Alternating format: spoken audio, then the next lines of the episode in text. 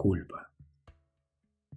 La culpa se adapta a los hechos de una situación siempre que tu comportamiento viola tus propios valores o código moral. Revisa los hechos. Esa emoción que sentís, ¿es una respuesta razonable a lo que está pasando?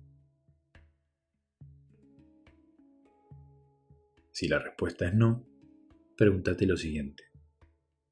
¿El actuar sobre mi emoción resolverá el problema que me estoy enfrentando? Si me dejo llevar por el impulso, ¿mejoraré las cosas?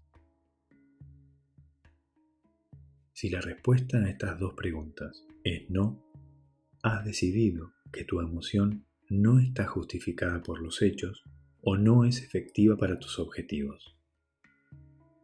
¿Qué puedes hacer cuando tanto la culpa como la vergüenza no están justificadas por los hechos o no son efectivas? Oponerse a la culpa en contraposición de sus acciones. Por ejemplo, hace públicas tus características personales o tu comportamiento con personas que no lo rechazarán. Repetí el comportamiento que desencadena la culpa una y otra vez, sin ocultar el comportamiento con personas que no lo rechazarán.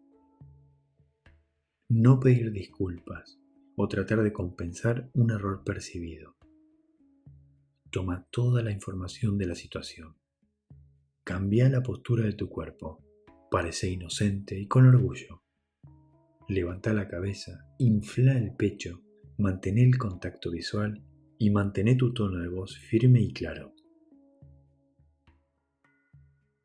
¿Qué puedes hacer cuando la culpa no esté justificada por los hechos o no es efectiva, pero la vergüenza está justificada?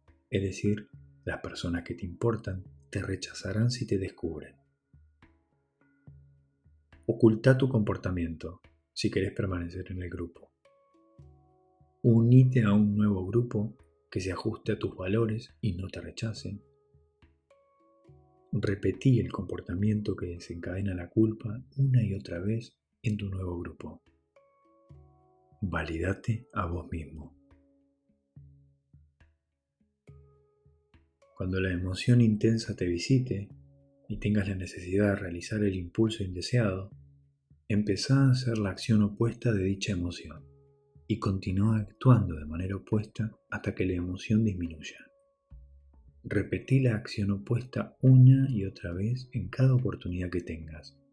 A veces funciona inmediatamente, pero en otros casos hay que practicar mucho para superar impulsos emocionales injustificados. Recordá que la idea es hacer lo opuesto completamente. Postura opuesta, expresión facial opuesta, pensamiento, lo que decís y cómo lo decís.